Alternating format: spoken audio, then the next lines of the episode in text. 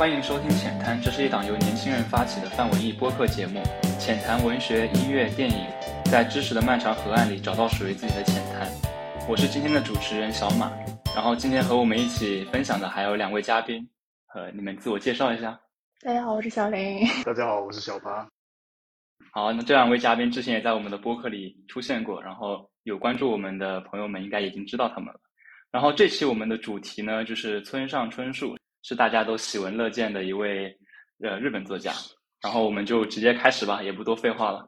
然后我们的第一个问题就是，大家是什么时候开始阅读村上的，以及呃大家认识村上的契机是什么？要不从小林开始？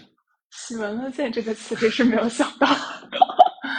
哦，我最初开始就是。我初中的时候是一个由于青春期荷尔蒙因素非常矫情的一个人，当时非常喜欢以王尔德为首的一部分非常适合矫情的作家，于是我会在长途客车上看村上春树的《一颗八字》，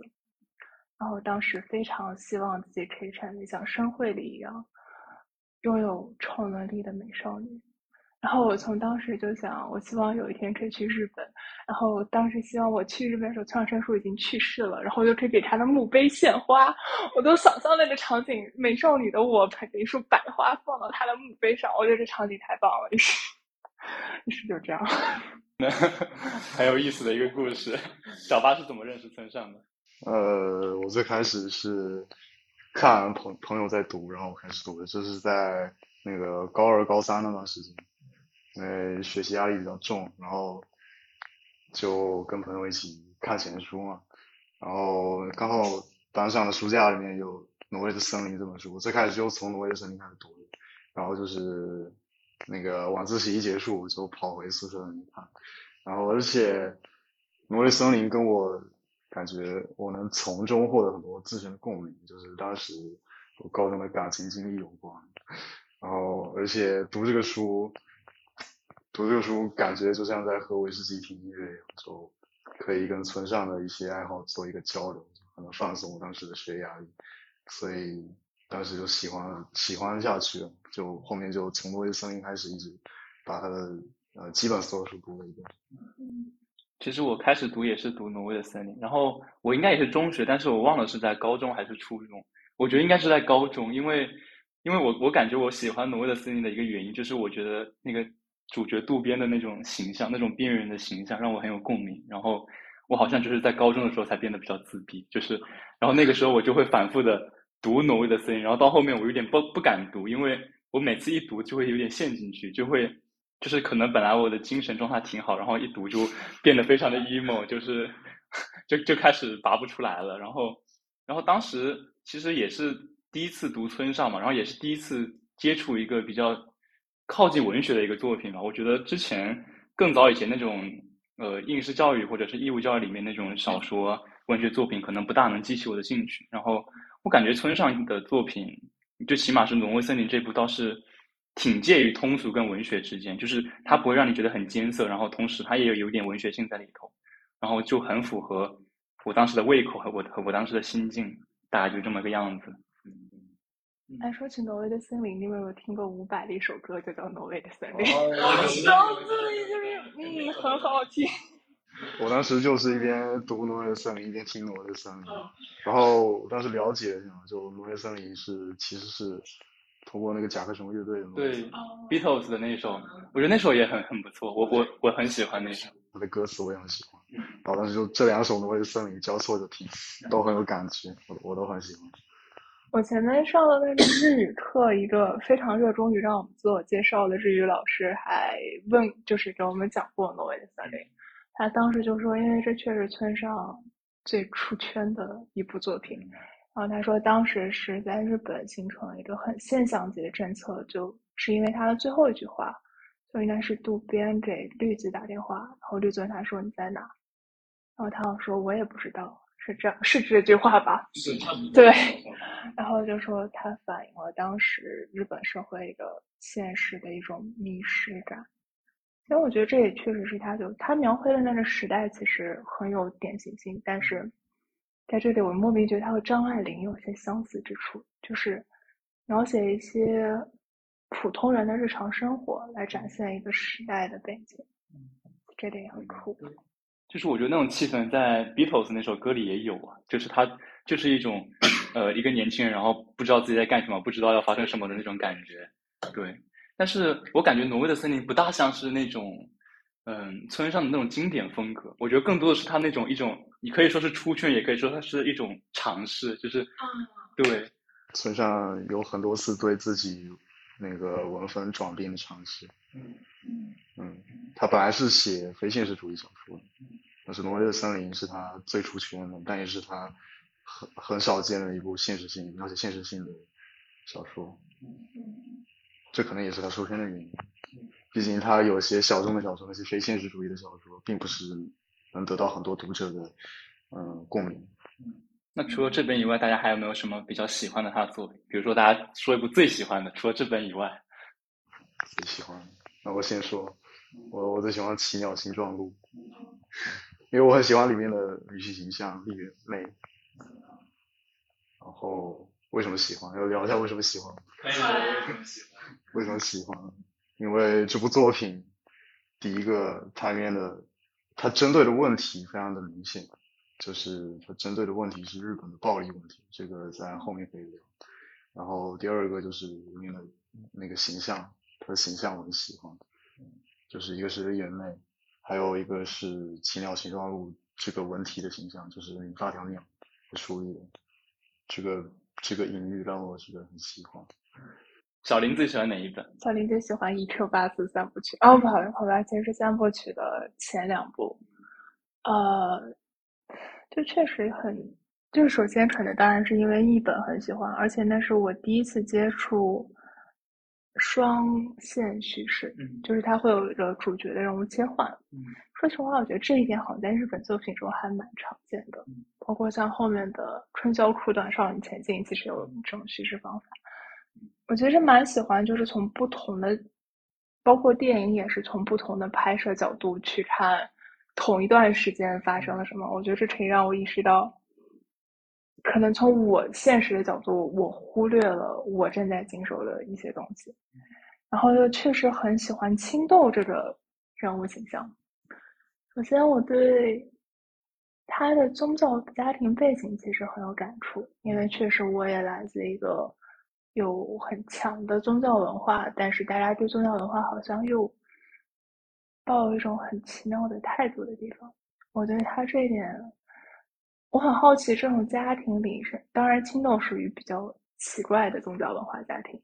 我对他家庭身份感到很好奇，包括我对他和是大豆田吗？他的那位女性朋友之间的他们那种感情，我很理解他觉得他的少年时代的友人对他的救赎欲，以及我其实最好奇的一点就是。他对于男主的那种没有任何连接，但是可以延续很久的感情，但可能正是对这种感情的不理解，导致我第三部其实没有太看下去，因为对我来说太抽象了。嗯，嗯，然后我的话，我其实印象最深的应该是海边的卡夫卡，就是继那个挪威的森林之后，我好像读了第二本就是海边的卡夫卡，然后。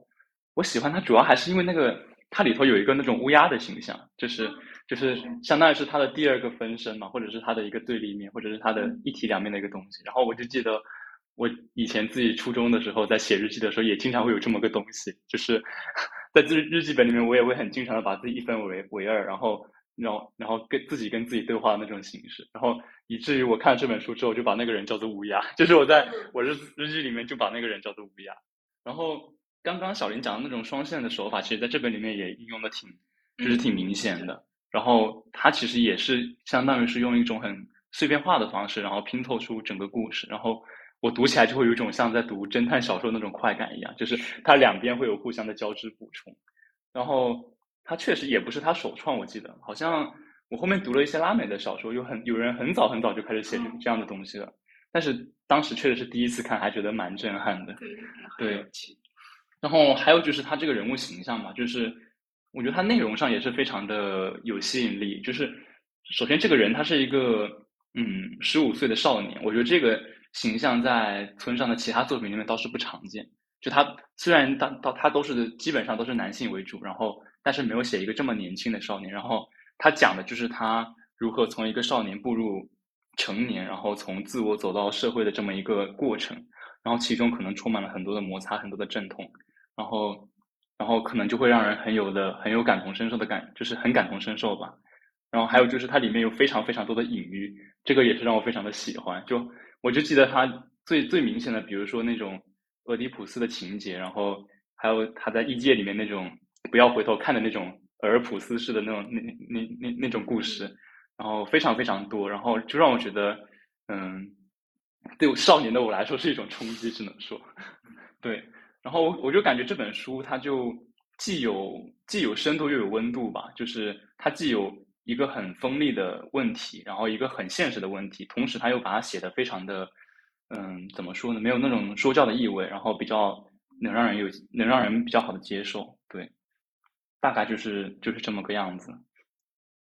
嗯，那除了这些作品以外，我们接下来就随便的谈一谈村上作品中比较吸引大家的点，或者是最让我印象深刻的点吧。嗯，你们谁要先讲呢？那我先讲好了。其实我有一个怪癖，就是我很喜欢看一些作家对食物的描写。嗯。然后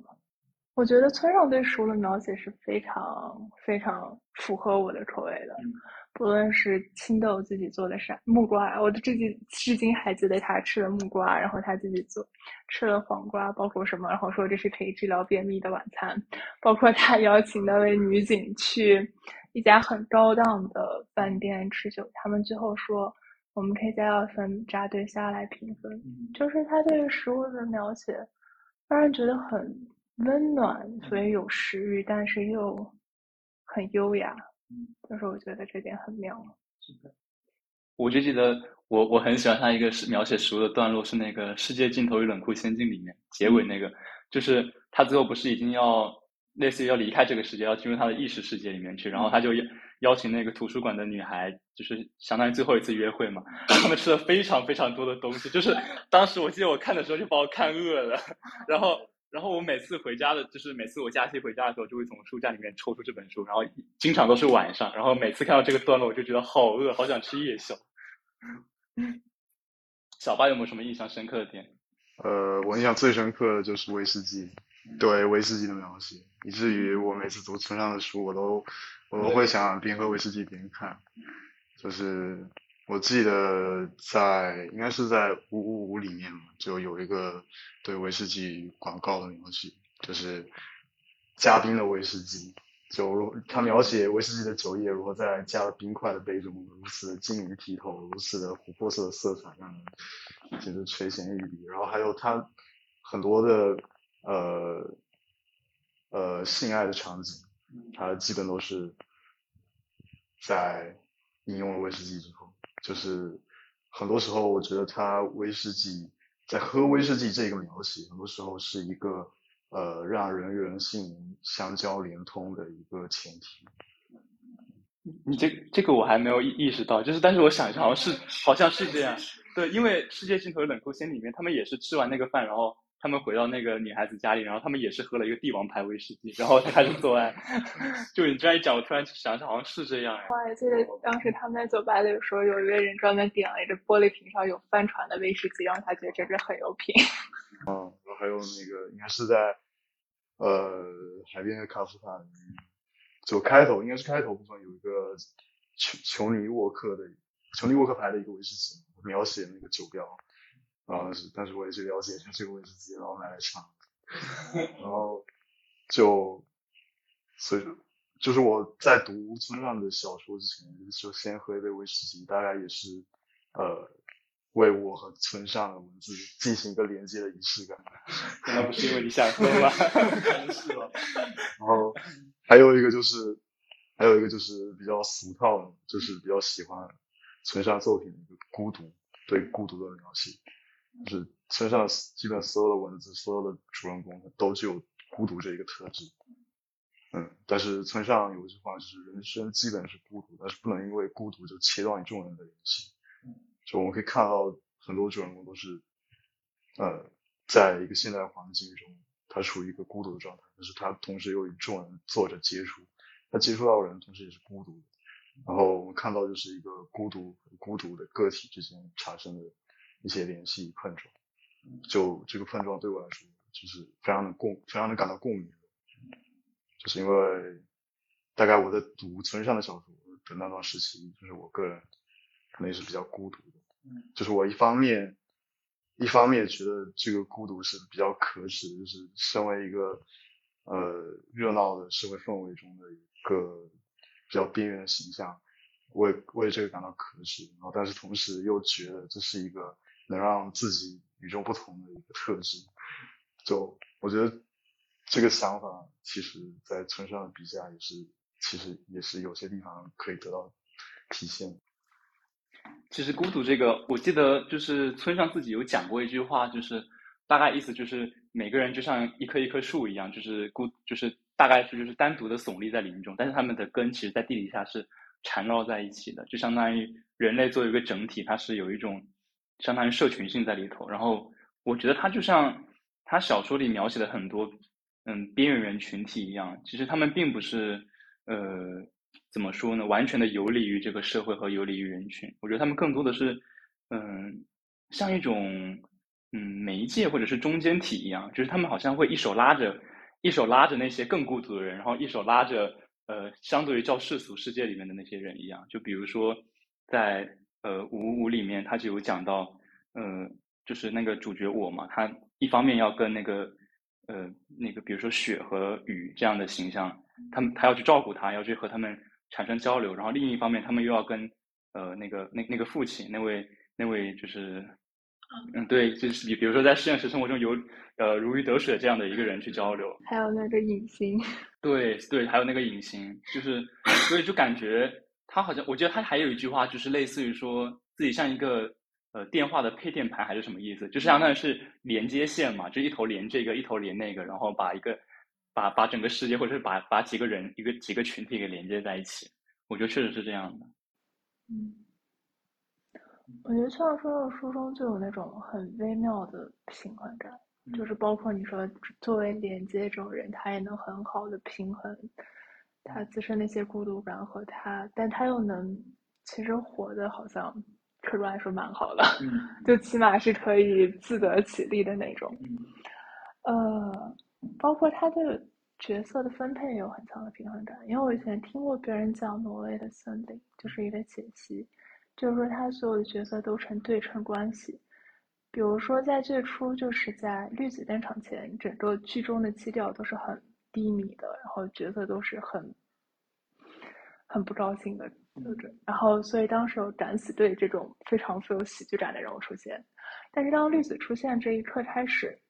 就全篇的亮点，就是比较高兴的点，都会集中在绿子身上。所以，像敢死队这种小的快乐，它就会被马上剔除掉。嗯。是这样，对，就是很平衡，就像他特别喜欢的巴赫的平均律一样，嗯，一个 完美的圆，是这样的。比如说，我又想到《奇鸟奇妙录》里面，就是主角是在刚开始对呃跟妻子的生活中是比较平淡，比较比较有有一些小矛盾，就比较压抑。然后呃最开始宁古生的一个形象，作为恶恶之代表的形象出现的时候，天天也是。也是处于一个比较比较沉闷、比较压抑的氛围，比较恐怖的氛围。然后后面丽媛泪这个形象出现之后，就一下变亮了，就就跟绿子一样，这是我很喜欢他的。然后就就我每次都在期待主角去丽媛泪那个小小小小小庭院里面跟他见面的场景。点亮世界，点亮点亮了整个文章，太太可爱了。是的，而且我觉得村上作品里面好像都是以人物为中心，就是我感觉就是他描写的重点也在人物，然后也是人物推着故事在走，而不是而而不是就是故事要求人物出现，人物就出现这个样子。所以他好像也说过，因为他对人物很重要，所以他这人物取名字很。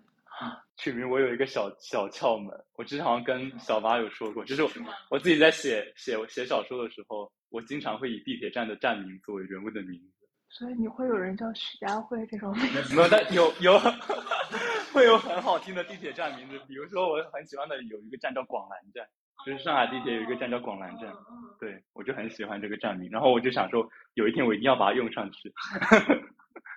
就很就很有意思。就比如说我之前去广州的时候，我也会注意广州的地铁站名，然后我就发现那边的地铁站名很适合做一些就是比较不经常在现实生活中出现的人的名字，就不是那种很普遍的名字。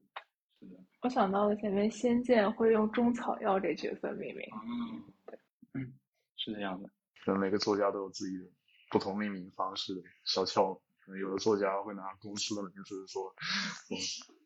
公司 的，或者像周周会用乐队的名字来命名。是的，只能说想名字确实挺难的。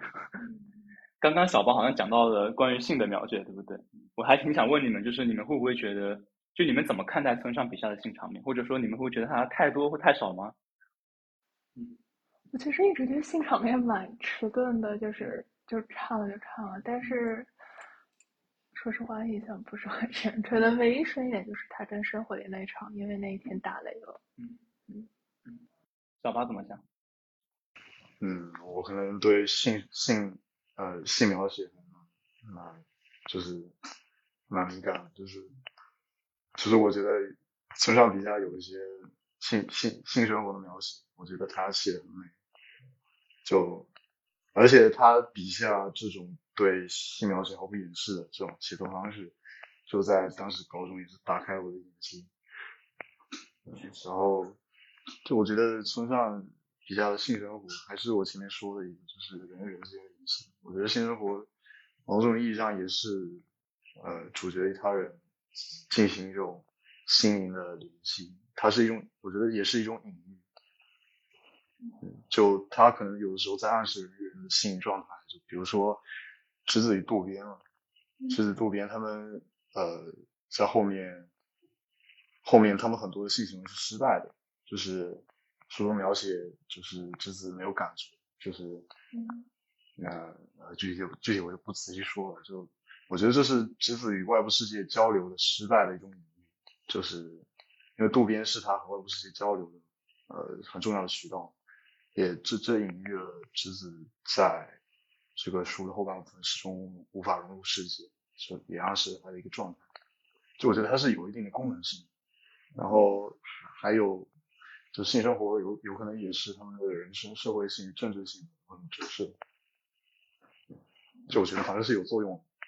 但是什么作用呢？还是要看具体。说直子那一段确实蛮触动我的。因为包括直子跟他们死去的朋友，也好像一直没有到最后一步过，所以就让我觉得他好像他整个人物是，他其实很努力，他一直在尝试的走出去，再做出改变，但是始终没有成功过。嗯嗯，你刚刚讲那个功能性，我觉得之前我倒是没有想过，就是我之前看待性场面，一直把它当做是一种像吃饭喝酒一样的一个动作性的，就是一个场景性的描写，或者是一个。嗯，就是平常的事件，因为我记得有一次他在采访中，他有提到说，就有一次他采访中提到说，他觉得这个对他来说就是一个非常平常的事情，就是他描写他并没有一个，呃，比如说没有没有顾虑，或者说没有特地的，呃，非常好非非常明显的用意吧。我记得，因为之前就当《挪威的森林》出来并且非常火之后，就有人会批评他说里面有非常多的性场面描写，然后他就对此就不屑一顾，就觉得这个这些评论家非常的奇怪。就然后他就他就反问说：“那你们平时不是这样做爱？那你们是怎么做爱的？” 然后当时看就非常好笑，就是确实也是也是这样的。就是我觉得他可能就是反而是一种尊重吧。就是当你剥离掉性场面性的那些呃刻板印象之后，其实它就是一件很平常的事情。所以我觉得这其实上是可能是村上某种。某种某种理念吧他他可能想要还原人的最最完整、最真实的情感状态，就是呃有一些可能别的作家觉得不适合写出来的场景，就是他觉得这实际上是塑造这个角色很重要的一个部分，就是比如说海边的卡夫卡那个少年，呃，我们的我们的我们的主人公少年，他中间。有跟某个女性角色在住住在某个女性角色家里，我忘了她叫什么。嗯，就是他的姐姐那个。嗯，他以为是他。他以为是他姐姐那个人。对。然后他姐姐不是帮他呃做那个事情，然后就这段描写，我觉得，我觉得，我觉得，我觉得，我觉得很很很感同身受，就是村上对于这个事件的描写，呃。呃，确实是毫不避讳，并且非常深入人心。对，这么说可能觉得有点怪，但是实际上就是我觉得他这段描写确实能引起共鸣，就是对一个少年，一一个对于这种少年从少年到呃一个一个呃一个一个高于少年的一个阶段，他内心的变化很大程度上就是通过对性的认识发生的。就是他住在他姐姐家里，然后他姐姐帮他呃做那个事情，呃这个事情，就就我很明显的从中感觉到这个少年，呃他变得不太一样，就通过这个事情，嗯，我就觉得好像就是我觉得性是一个非常重要的，从一个就是你刚刚讲到一个转变的一个契机吧。然后我就我我刚刚你你讲到那个海边的卡夫卡的时候，我突然又想到就是就是村上很喜欢用一些。呃，我会把它称之为异界的东西来体现一个人的成长和转变，就是比如说像呃海边的卡夫卡里面那个树林里头两个士兵看守那个小镇那个与世隔绝的地方，然后再比如说像呃五五里面那个海豚宾馆里面还有一个旧的海豚宾馆，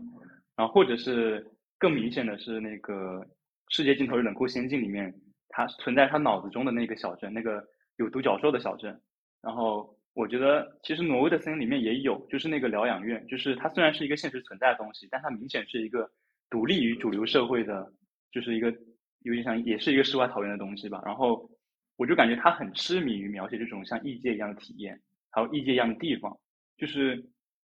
我感觉他就像是，就像你刚刚说的，他要把主人公置于一个这样的地方，然后让他们去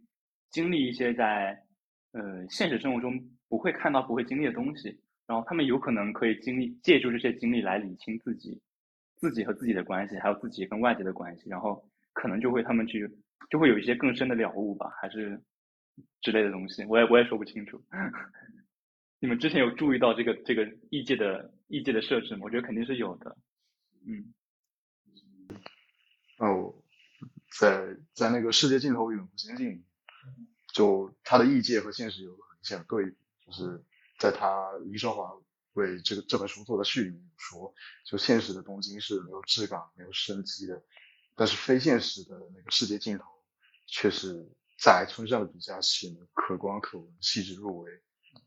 就是异界反而不像异界，像现实；现实不像现实，像异界。我觉得这是一个很呃很有用意的对比。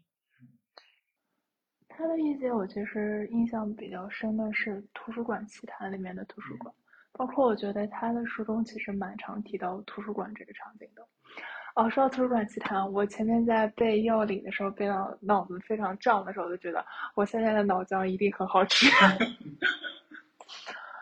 就他其实这也是我觉得，我觉得他可能对那种知识性密度极高的地方觉得恐惧。嗯，不是那种恐惧，就是一种像对于永恒的恐惧的一种类似感。对，我你这个让我想到那个图书馆，就是那个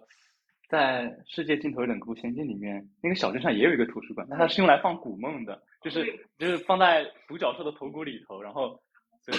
是的，然后你我觉得你说的好对啊，就是它确实是有一种那种恐惧吧，就是因为那些独角兽就是把镇上人的那种自我呀那些东西记忆全部吸走，然后吸到外面去，然后后面又变成头骨，然后消散掉，消散在空气中。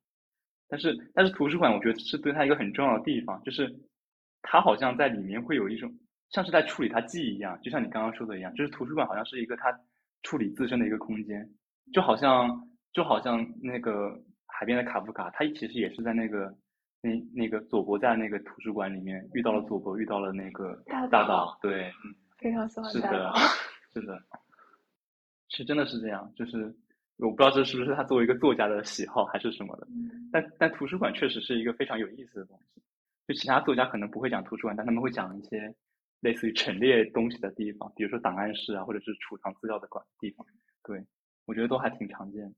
嗯，然后还有一个问题，我对我很感兴趣，想问一下小林，就是你觉得村上是一个很尊重女性的人吗？因为其实他书中有很多女性的角色，然后。你觉得他笔下的女性角色是不是具有可信度？就作作为从女性出发的话，作为女性出发，我觉得让自己高兴一点的，就是不去判断这个人是否足够尊重女性，要不然我觉得太痛苦了。嗯但是我觉得，不论是否具有可信度，我觉得起码具有一定的多样性。嗯虽然有一类女性角色是重复出现的，嗯但是它起码是具有多样性的。包括我觉得，他作为他的作家主观投射的，在书中投射的我的这个意识，对女性的态度也都是比较包容的。就是他不一定尊重，但是他包容这样的人出现在他自己创造的世界中。我觉得这点其实可能不足够完美，但是对我来说是足够就足够了。嗯比如说，可能他最近看了一本书是《第一人称单数》里面的狂欢节那一节的，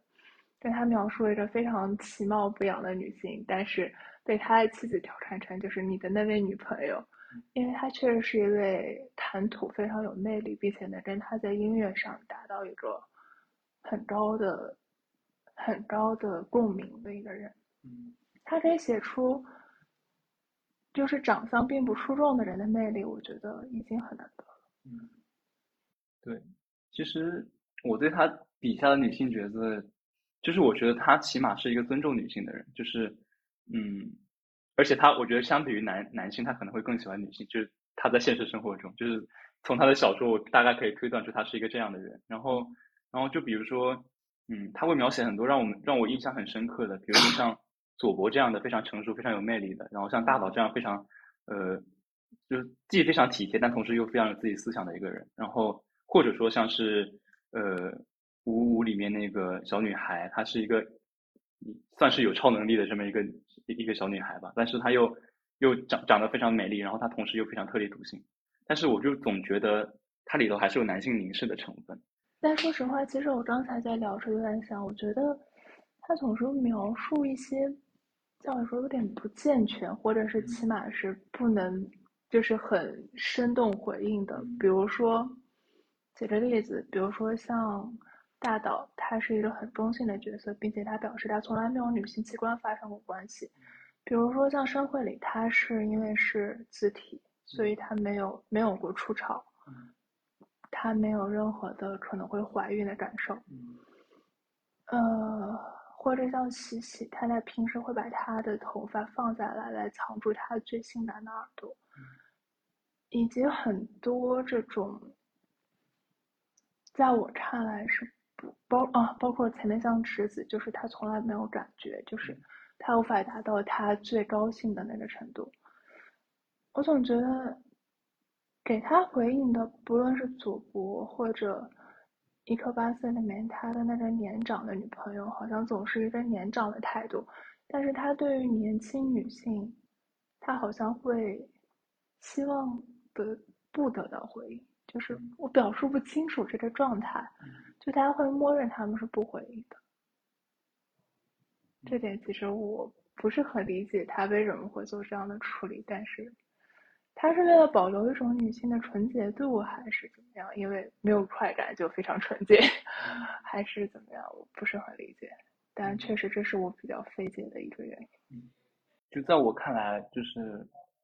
就是我感觉村上老是把他他他描写那些女性角色，更多的是自己的一种一种投射。就比如说，嗯，在还是举那个佐伯为例吧，就是我觉得他他就是把一个。类似于母亲的形象投射到佐伯身上去，然后再比如说一些，嗯，比如说像大岛这样的，他其实就是把一个呃不受性别纷扰，然后同时又非常的独立自主，然后非常的有呃见解的这么一个理想形态也投射到大岛身上去。就是我总感觉他的女性出场并不是，嗯，怎么说呢，并不是女性要求自己出场，而是而是他觉得应该应该有。就是应该有这么一个人物形象来承担承担一承担起这么一个真善美的的作用，但是然后他他觉得这个一定得是个女性，不应该是一个男性，然后我就觉得他他作为这个他就出现了。是，我觉得女性对他来说是很重要的，这一点确实是这样。小八怎么看？呃，说说到这边，我想就是刚才好像没有说到那个斯普特尼克恋人那个景的形象，就是作为一个同性恋的女性，就就我有点好奇，就是小马是怎么看待这个角色？就是他是像你前面说的那样，就是也是作为村上某一个投射，然后是在村上的要求下出现。其实我忘了。啊，挺好。什么？你要跟大家解释一下，跟大家描述一下，他是个什么样的人？太熟，看的太熟。嗯，他其实就是《斯普特尼克恋人》这本书，他就是讲呃同同追求同性爱情的女性的形象。就是首先我就是我这个主人公，他在书中只是作为一个讲述者，就是他不是这本书的主角。然后我是作为讲述者讲述这个故事主人公景的故事。然后景是一位呃呃同同性恋的女性，然后她最开始是呃和我算是呃算是某某种恋人关系，就是我们相互喜欢，但是我们并不能获得性上呃快感，就是呃景他同样也无法通过性呃通通过和我这个主人公通过性获得快感，就是这也是我之前说过的性作为。表征人和人之间联系的一种状态。然后后来景遇到了敏这个女性形象，然后敏是一位比他年长十几岁的女性，然后她很成熟，嗯，然后在这个时候景就呃铺天盖地的喜欢上了，嗯，然后但是但是敏这个角色她也同样无法呃。和景进行性行，就是就跟敏对景的这个性行为的态度，就跟景对我，就是大概能理解。然后在后面，他们去了一个岛上，去了一个希腊希腊的一个小岛上，然后你在拒绝了景的求爱之后，然后敏就消失了，消失在了这个岛上，然后全世就由此结束。就斯普斯普特尼克恋人，这个斯普特尼克是一个卫星的名字。它就象征着，呃，景和明这两个形象。那我觉得其实也象征着我和景，就两颗卫星的轨道或者交叉，我们便这样相会，也可能两颗星碰撞，但这不过是在一瞬之间，下一瞬就重新陷入这个孤独。就是总体来说，就讲一个绝望于异性爱情但也无法同时无法得到同性之爱的女性的故事。听你这么讲，我大概有一个有那么一点点点点的印象，嗯，但是你你你会觉得这边的这边的同就是同性同性恋或者异性恋，就是这种性取向很重要嘛？就是我觉得它就是一个嗯套了一个壳子，但是就是就好像比如说呃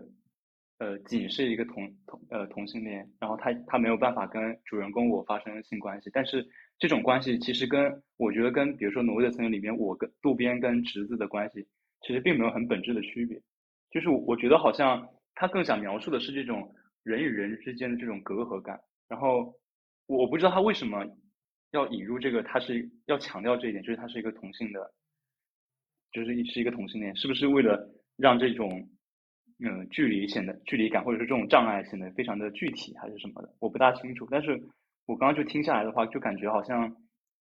其实重点并不在他是他他的那个性取向是什么样的。嗯，对我我我也我也不大清楚。说实话，我没有确实没有仔细想过这个性取向对于对于呃这个性取向它的意义到底在哪？其实我也没有我深入的想过。你们有去听过村上书里面写的音乐吗？我有去听过，我就我记得我有一次很很有意思，就是他那个，就是挪威的森林最后不是有五十几首吗？我记得我好像每一首都都都都都去听了一下，对。我我记得我去网易云找了那个歌单，我听。对。我好像就是因为他开始听爵士，然后觉得嗯，原来是这样。但是我觉得这个很很有意思，就是我觉得村上在他书中一直是一个很看重品味的人。就他和他的主人公，他还有一些随笔集，然后我觉得他也是一个很看重品味的人。就比如说，他会呃在乎食材的新鲜度，他会在乎呃威士忌，他会在乎音乐的品味等等等等，就是都带有一种怀，虽然说是怀旧，然后但是给我的感觉会有一点点标榜自我，还是那种多少有点那那种层次的意思。所以我就我我觉得这个还挺有意思，就是可跟这个还可以并列的讲，是他对资本主义的态度。就是我我觉得他对资本主义态度也非常暧昧，就是比如说，嗯，很明显的是在那个呃五五中间，他明他很明显的去抨击这个呃新的海豚宾馆对旧的海豚宾馆的这么一个压迫，一个一个清除，就是显然这个新的海豚宾馆代表就是那种无所无所不用其极的资本主义的运作运作方式，但是同时呢，他又接受了那个雪的父亲给他的钱，然后。同时，他又会去，呃，比如说吃很多好吃的之类的，或者是去，包括可以报销嫖娼。对，对对，包括这件，包括这种事情，就是，而且好像你刚刚也讲到，他其实主角都不都不是一个缺钱用的一个形象。是的，就是，就让我的感觉就是那种，嗯，他虽然有意识到，然后但是他不会去反抗，就给我，就他他在我心中的形象就是一个中产阶级形象。是的。他就是一个中产阶级的形象，然后，然后我当当时就在想说，这样的写作是不是足够的，呃，彻底？就是我觉得真诚肯定是很真诚，我觉得他可能就是这样的一个人，但是，呃，他对这种资本的运作可能还不够彻底，就是运运作的方式的那种，嗯，我不知道他反感吧还是什么的，他不是非常彻底，但并不是说不彻底就不好，因为我觉得他书受欢迎的一个很重大的原因，就是因为大多数人都是像他这样状态，就是。就是因为大多数人都是处在一种混杂着喜爱，然后又又想享乐，又想享受这么一种情绪之中，所以他的作品才会有这么大的受众。然后一边享受，觉得不这样是不对的。对，我觉得就他有一个，就是在五五五里面，就是他里面提出了，就是在这种高度发达的资本主义社会下，面对这些剥削、这些这些邪恶资本主义怎么活下去。就是现代人怎么在现代化都市中活下去？这答案是跳舞，就是跳舞一直在跳下去。然后，但是同时主角也对这种跳舞感到孤独、厌倦和无奈。就是你想想就可以发现，这个态度就是非常的，就跟你前面说的非常像。就我觉得村上他在某些时候非常享受这种资本主义带来的带来的优渥的生活，但是某某些时刻可能在他。呃，就是比如说写五五的时候，就某些时刻他意识到这个制度的这个制度的错误，这个这个制度的对人的某种呃某种某种某种侵侵害，然后这种啊意识到这种东西的时候，可能会感到孤独厌倦。这个态度让我想起来他对芥川奖的评价，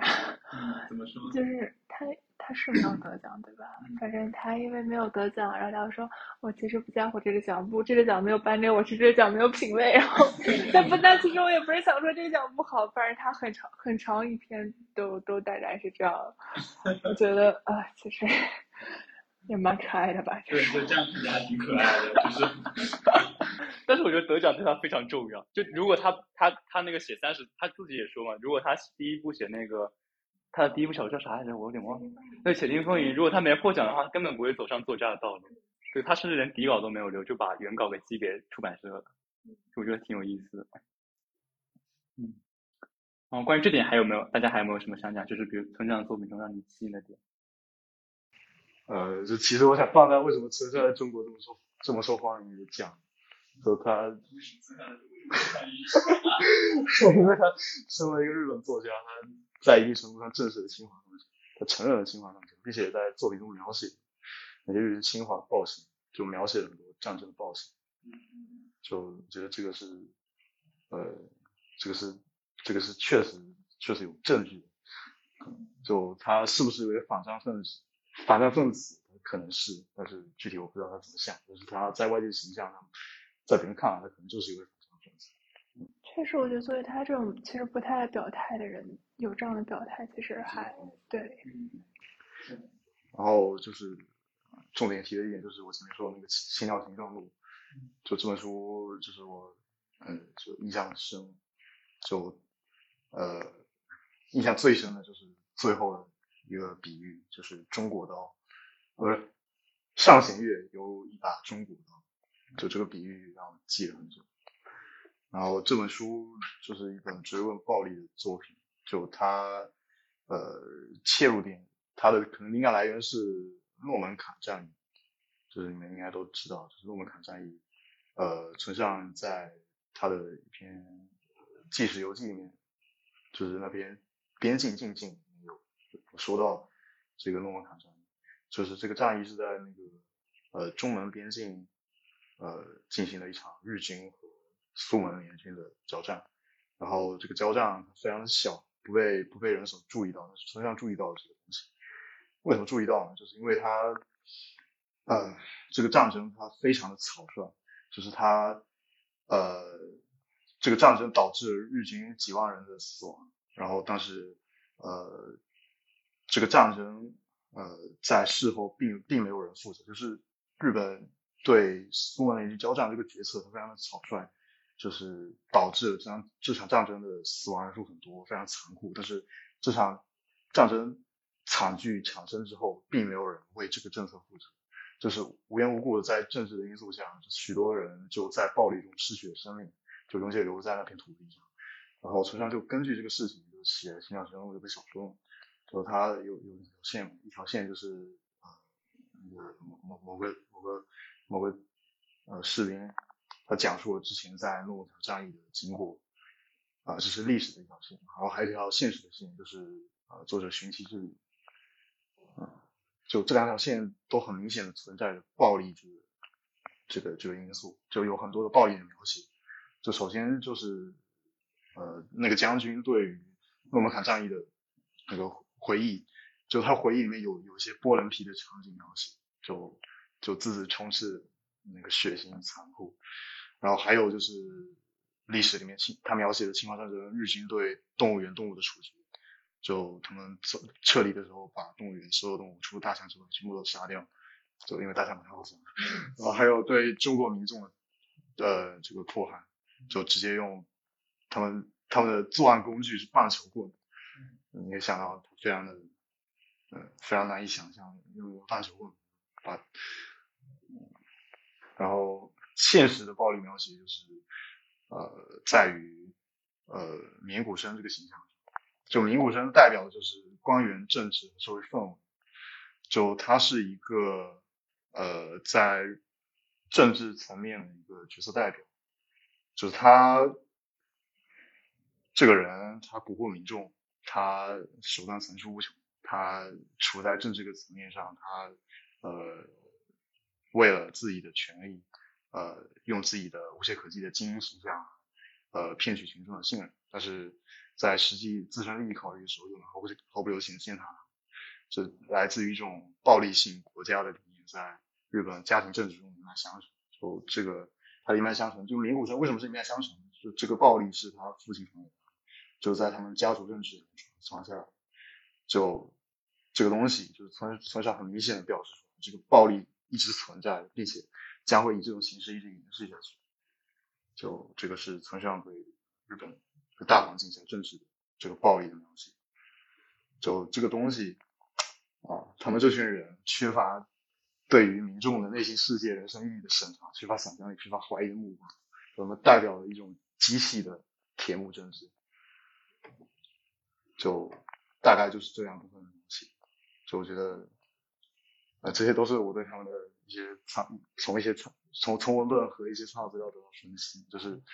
他的这个描写，就是对这个暴力的一种这个斗士性的描写，就是让我觉得很震撼。就是这是在我其他村上的作品中没有看到，就很少看到的东西。就是《青鸟行道路》这个作品，从他的写作目的到写作落实到写作文本上，都是一部很具有战斗性的一一部作品。这就是我很喜欢，很很 很喜欢他的原因。然后他还有一个问题就是，就是呃，我们主角钢琴在寻妻的过程中。他是如何寻到自己的妻子？就是他在抗争过程中，就是他也是通过一些梦境，然后呃通过一些梦境里面的战斗，然后他达到了那个然后但是他这个抗争的过程中，他使用了什么东西呢？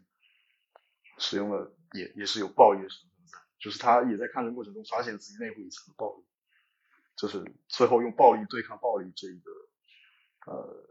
这一个。这个描写，我觉得很能引起读者思考，就是如何消极暴力。嗯，你说这个让我有点想到他之前在一些小说有提到过吧，就是他学生时代的有那种呃大学生跟警察之间的暴力冲突，就是他就是我我刚我们刚刚有讲到他对资本是一种挺暧昧的态度，但我觉得他对政治和体制暴力是一种很很一贯的摒弃的态度。然后我就记得他有有好几处描写到当时大学生跟那种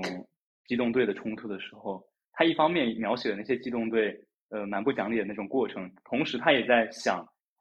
就是大他他也对大学生这个群体这个呃企图用暴力推翻统治的这么一个群体，好像也是有一种反思的态度。就是我觉得他好像有很呃在哪里有说过，就是说他们是他们是缺乏想象力，然后也一样跟那些就是怎么说呢，当当政者者一样，都是用一些宣传和一些呃反意思就是煽动煽动的那种手段吧，然后去去达到一种反抗的态度。然后他还有好几处是对自己的一个反思，因为他当时也是作为学生去嗯朝警察朝警察丢过石头之类的，然后他他过后就会反思说，呃自己那样做到底是到底是为什么，或者说是有没有意义？反正我我记得他没有给出一个确切的答案，但他的态度明显是有一种就是嗯否定的吧，我觉得嗯。好，那那我们刚刚都大概讲了一下村上作品里面的一些呃情节呀、人物呀、特质啊之类的。然后我现在还蛮想讲一讲村上的写作风格，就是我第一次阅读村上给我的感触吧，就是《挪威的森林》，就是它非常的顺滑，就是它的叙述非常顺滑，就是可以让你一口气看到底的那种，就是中间都不需要停顿的。然后当时我就会想说，是不是日本文学都是这个样子？然后我去看了一些其他的，发现并不是这个样子。然后，然后后面我又，但是后面我阅读了一些呃美国的文学，反而会有给我这种感觉。就比如说是卡福，或者说是布劳提根之类的人。然后，然后后面读的越来越多了之后，就会发现其实村上对美国作家学习非常的多，非常的彻底。就比如说他。我记得我印象中他提到过的作家就有卡佛、福克纳、海明威、冯内古特、布劳提根等等。然后，然后我记得他在讲自己的创作谈的时候，就是他创作第一本《且听风吟》，就是一开始他也是用日语写嘛，然后写完了就是一个版本之后，发现不行，不大对劲，把它重新丢掉之后，然后开始用英文跟日文合混着写，就是他先写一点点英文，然后感觉不错，然后把它翻译成日文，然后写下来，然后感觉对了，所以。我记得有的评论家就会说，他这种是一种，他这种写作方法是一种叫做带有日本抒情腔调，但是是美国风格徒步的小说。就是我觉得还挺有意，挺有意思，也挺挺有道理的。就是不知道你们怎么看？就是你们看村上的书里面会有这种感觉吗？你们会有其他类似的作家吗？就是让你们想到其他类似的作家吗？就是会想到海明威了，包括因为他提到过海明威，所以之后也正好去看了。就海明威那个，包括乞力马扎罗的雪等一系列作品，但其实我反倒是意识到了他的一些不足。就确实我真的很喜欢他，但是我其实也明白他可能没有得诺贝尔还是有一定原因的。啊，就他他是一个总的来说是一个过得很顺遂的人，所以他缺少一些那种。他虽然也经历过一些时代的动荡，但是他可能因为本人的心态比较擅长与自己和解，所以他的文风总是有一种很，当然是气象型朝露例外，但就很很平和的特点。所以范丹会觉得他其实有一点点欠缺。嗯，我也觉得村上不大可能获诺奖，起码在他，起码近几年不大可能了，越来越不可能。小八觉得呢？我我也觉得不，我已经没有希望。但是我觉得他有一种。匠人精神就是，嗯，包括就是我其实看他当时我的职业是小说家，看到我心潮澎湃。我觉得，就是他写，就是他如何去写作，他就感觉他把写作当成一个就很像车间劳动，就是，对我每天要干这个，我每天的 routine 是什么样，然后我下午要翻译一会儿，因为这样自己脑子休息一会儿。我觉得他就交给了一个。其实有点成功学，这么讲来，教了一个可能你觉得你不是那么聪明，不是那么有天资，但是你也不是那么艺术家的 drama 的性格，但是如果你够坚持、够努力，就怎么怎么样，你可以成功。这好成功学啊！这样想起来，包括他当时的那个书名，我有和另外一个，就是活着为了讲述的那个因为都是偏自传体嘛。嗯但是那个书名就让我觉得他的情感很强烈，就是写为什么我突然忘了，写百年孤独的那人活着为了讲述，我觉得确实能感受到说作家不同，就可能他的文风不同，真的是因为他的生活态度不太一样。对，是的。然后我的职业是小说家那本我也看过，我就觉得，就是这么健康的作作家不多了。就是他清晨好早起床，然后跑步什么的，然后下午还午睡，还还还放松。就我觉得真的，如果如果我成为不了作家，就想做过他那样的生活方式，也不是不行。对他一定可以活很久。但是我觉得你刚刚讲的有一点我挺感同身受，就是比如说我经常会把就是村上写的，或者是把日本文学那种风格跟俄罗斯文学放在一起，还有跟拉美文学放在一起，就我觉得真的跟地域有很大很大的关系。就且不说是那种，嗯，且不说是那种文就是文学传承吧，就单从单从环境上，我就觉得俄罗斯那种那种广袤作家、广袤大地上的作家不会写出村上这样的细腻的文字，对。然后，其实我觉得他获不获诺奖，可能他自己也不怎么在乎。但我觉得诺奖可能更喜欢那种比较强烈、比较有政治性的作家，而且比较有代表性。对，比较有代表性的作家。是的，他确实既不能代表时代，也不能代表日本。但是，但是我觉得他有一点让我很感动，就是他起码代表了很大一部分人，就是呃，说他们是中产啊，就是组成社会的大部分人，看就是嗯，就是怎么说呢，中。应该说中间群体嘛，还是什么？就是我觉得很多人看他书会有共鸣，但是可能呃不会有那种像获得灵感呀，或者是获得神奇那样的顿悟。但是我觉得看他的书起码是一种享受，对很多人来说，对。包括他会有一些正向引导，比如我就看他书之后，我开始跑步了。嗯，我觉得，嗯，这可能也是中产提倡的方生活方式之一吧。开始喝酒了。哦。我另外提一嘴，读村上的文字，我喜欢他的比喻，就我觉得他的比喻写的很活泼很可爱，就我觉得不像是有一位那么大年纪的作家写出来，我感觉像是一位像是一位十五六十五六岁的天真的孩童写出来的，也不算孩童，就是天真的挺天真的少年写出来的，具有青春青春青春焕发色彩的一种比喻，就特别是像挪威森林，就绿子的跟渡边的谈话，他的绿子说话的时候那个比喻，就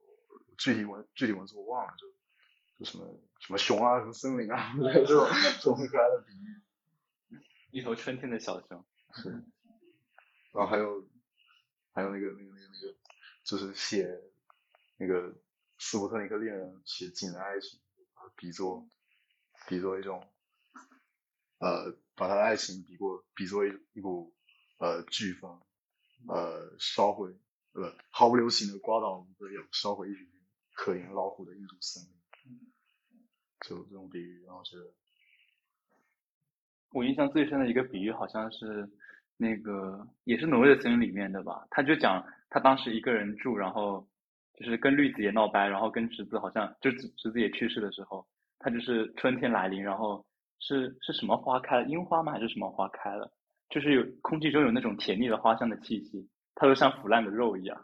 我当时就给我印象非常深刻，你知道，就给我幼小的心灵造成一种震撼。后后面理解一下，可能是日本的物哀物物哀学吧。我当然对左岸先生比喻就有很经典，就是他侄子将抑郁症比如掉进没有看见的井里，就确实这个把握的很深。嗯嗯，是，但有时候我。看了他后面的有一些小，呃，怎么讲呢？小短篇的小说吧，还有那种，呃，谈访谈随笔那种东西，我觉得他好像给我能留下印象，也就也也就剩下比喻了，对。然后，就是，就是说到跟村上村村上比较像的文字，就是我突然间想到黑塞，就是黑塞也是。是，也是，也是一个探寻人的我的心灵和灵魂的一位作家。我觉得他们笔下的主角，他们的成长历程还蛮像的，但是成长的方式不是很像。我觉得村上非常的接地气，但是黑塞非常的超超艳，你知道吗？比较超艳，是，但是但是我觉得他们，我觉得有的时候成长方式，其实其实我还能看出一点共同点。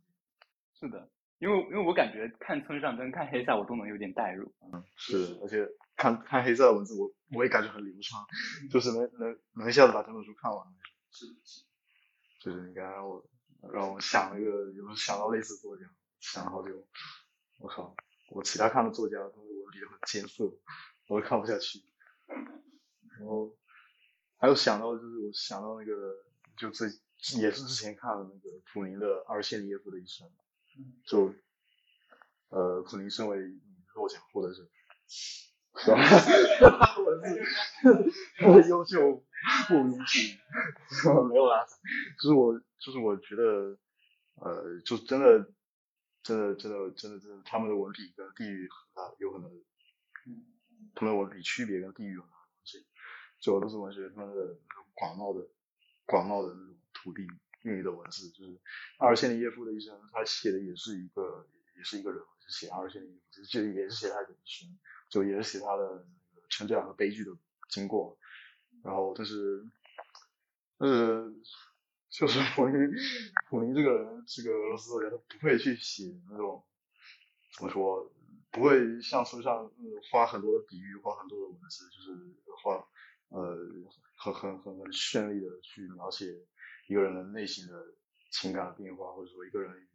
呃他人这个情感的交接，不会去仔细的描写这个东西。就是统一他，我觉得他的文字就是。首先是他对场景的描写比较多，就是呃那种广袤的呃社会氛围的描写，然后还有一种就是他对于人物的悲剧呃悲剧的描写，就是普林，我感觉他不是从角色身上生发出来的，就是呃他的悲剧色彩是植根在他的呃这个历史传统这个。植根在他的笔上，并不是因为角色这个人而有什么不同，就是他他写下去，他就具有一种这样的感觉。就是我感觉二线衣服，他他这个悲剧的发生，就是在一种整体的这个整体的社社会和历史环境的这样一种不可逆转的呃车轮的滚动下，驶向了悲剧。他并不是由于他个人做的什么东西，就就我真的觉得溥仪啊，就不能说准确的是溥仪。就是很多作家，他他的他他他笔下的人物，就是处于处于历史环境的一个带动中，他并不是由于自己的作为就能改变什么，就这样一个广袤的大环境下的悲剧感，我觉得是很大的一个不同，就跟车上的文字。确实，而且我感觉这个可能也是一种怎么说呢？两种文学发展的不同的，嗯，就是趋势吧，就是。有一种有一类作家可能会很想要写出比较地域代表性的作品，或者说本民族的作品，然后可能还有一部分作家会想要有有一些交融和融合，比如说刚刚也提到村上会把美国的跟日本的一些东西给结合在一起，对。但是至于哪至于哪个比较好，那我们就 就不做评论了。我们说了不算。对，我们说了不算。每个人都有自己的，每个人都有自己的判断，你喜欢什么就是什么。那今天我们也讲了快一个小时，好像已经超出了我的预期。然后感谢大家收听收听这一期的浅谈，我们下期再见，拜拜，拜拜。